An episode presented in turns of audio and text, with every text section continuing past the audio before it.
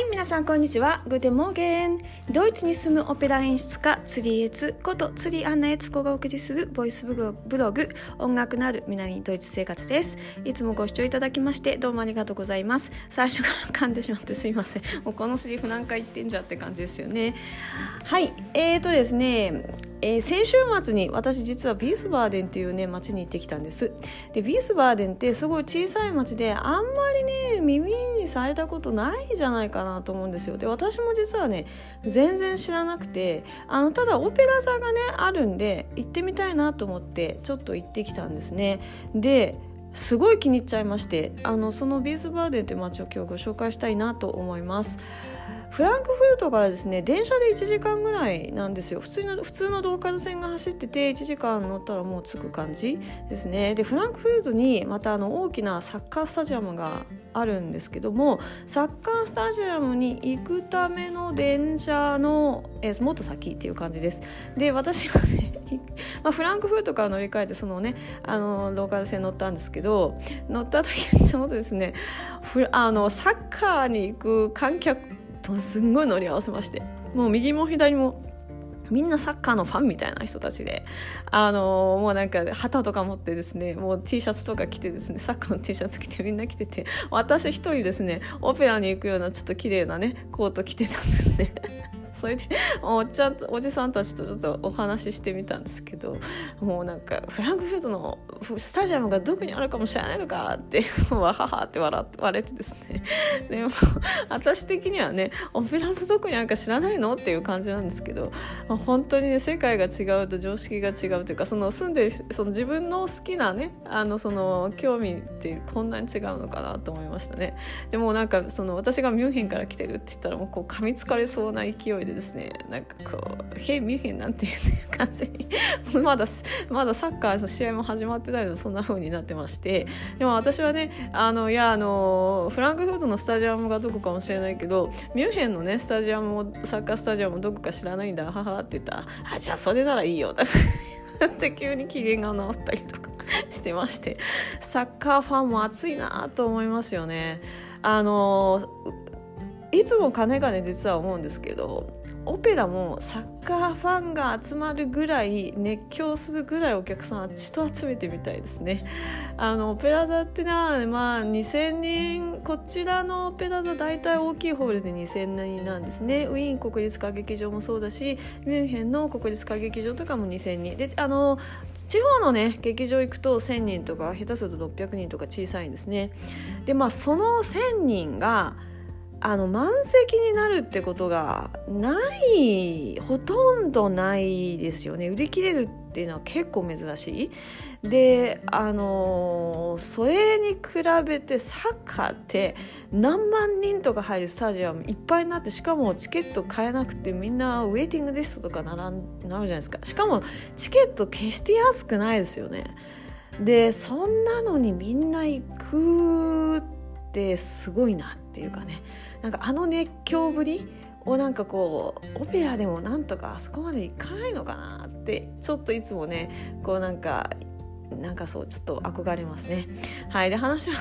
飛んでですね。そのまま電車にフランクフルトか電車に乗ってビースバーデンに着いたんですけどビースバーデンねすごいんですよ。温泉の街なんですよ。ビースバーデンってバーデンっていうのが温泉とかお風呂とか意味があるんですけどドイツ語って。大体なんとかバーデンとかですね。あの一番有名なのはバーデンバーデンっていう街ですね。あのなんとかバーデンってついて大体昔お湯が沸いていたっていう地域が多いんですけどもビースバーデンはいまだにえー、今まだすでに水がかなりコンコンと湧いていてですね,、えーとね街の中にね今3箇所本当は4箇所だけど1つはちょっと閉じてるんだけど3箇所はあのもう水がずっと永遠にずっとこう流れて24時間ずっと流しっぱなしになってて誰でもお水飲んでいいですよっていう飲むあの温泉ができてました。うんねいやすごい湯量でね水バーって出てたんですよね。でまあ、バーってほどではないかもしれないけどその蛇口からずっとずっとねチャーってちゃんと流れててですねあの汲んで飲んでもいいよっていう。ただあの説明書きがありましてねあのちょっと分かりにくい書き方だったのであの行く人のためにここでご説明しますけれどもあの最初に書いてあったのはあの普段の飲み水としてガボガボ飲んじゃいけませんよって書いてあってあのお医者様の監視下外であの上手にただの自分でプライベートで飲む場合は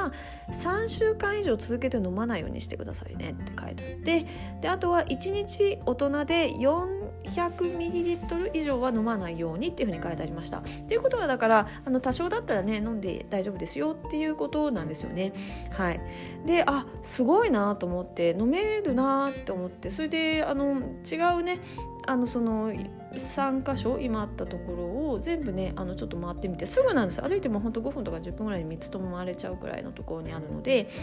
あのちょっとね飲んでみたんですけどそれぞれほんのちょっとずつ味が違ってですねすごいねあの良かったです。で街ち歩くとあのマンホールとかからこう湯気がシュワーって出ててあの温泉の匂いがするんですよ。もう本当に温泉街だなっていう感じ。であの街もすごく綺麗ででその中にあるオペラ座もものすごい綺麗でしたでオペラ座はクアハウスのっていう名前のところの一部にあってですねまあそのあのなんていうかな今クアハウスっていうのはカジノになってるんですけども、まあ、なんかその一番そのおけあのなんていうかな裕福層の人たちがこう行きたくなりそうなようなところにオペラ座がある感じでしたね。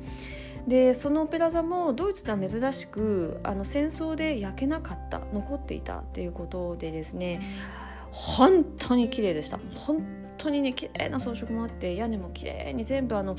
あのフラスコ画が描かれたその状態がまだすごくよく残っていていやもう本当に美しかったです。であのーちょっとね皆さんが簡単したりとかあの休憩中にねあのワインとか飲めるようなホールがあったんですけどそっち側ももういやものすごく綺麗でですね私はもう本気でびっくりしました。であのなんでこんな綺麗なねあの建物がねまだ現存してるんだろうか。で街も綺麗なんですね。街も旧市街地は本当に綺麗でですね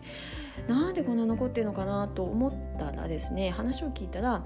戦争中にえー、まあアメリカがねあもうこれ勝ちそうだなっていうふうになってで計画をも立てていてあの戦争が終わる前にもうすでにアメリカは戦争を立てていてもし戦争が終わったらこのビースバーデンにアメリカ軍の本拠地を置こうっていうふうに決めたらしいんですよ。でなので、えー、あんまり壊すのやめとこうって 言ってですねあのあんまり攻撃しなかったそうなんですね。まあ、ほんのちょっと落とし爆弾ほんのちょっと落としたけどもあんまり破壊するのやめとこうって綺麗なところを残してくれたそうなんですよね。でまあ戦後ねそれで駐屯地があのそのベスバーデンできたそうなんですけどもえでもねその,、まあ、そのおかげでというかあのすごく綺麗に残っていてあとその老舗のカフェとかですね老舗のレストランとかそういうのも残っててですね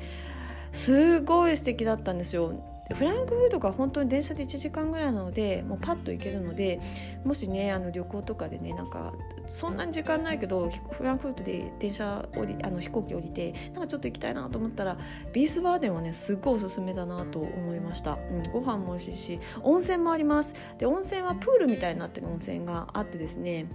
あの市内からもうほんとすぐなのでそこで温泉にも入れるし、まあ、ちょっとプールっぽいですけどね水着着てあの混浴で入る感じですけどもそういうのもあるしあのそういう飲む温泉水は無料で街に出てるしあのカフェもウィーン風なカフェとかがあってですねいやもう本当素敵です、うん、なのであのぜひおすすめします。オペラ座もねなかなか良かったです。はい。ということで、えー、今日はこの辺で。アビダゼンチュース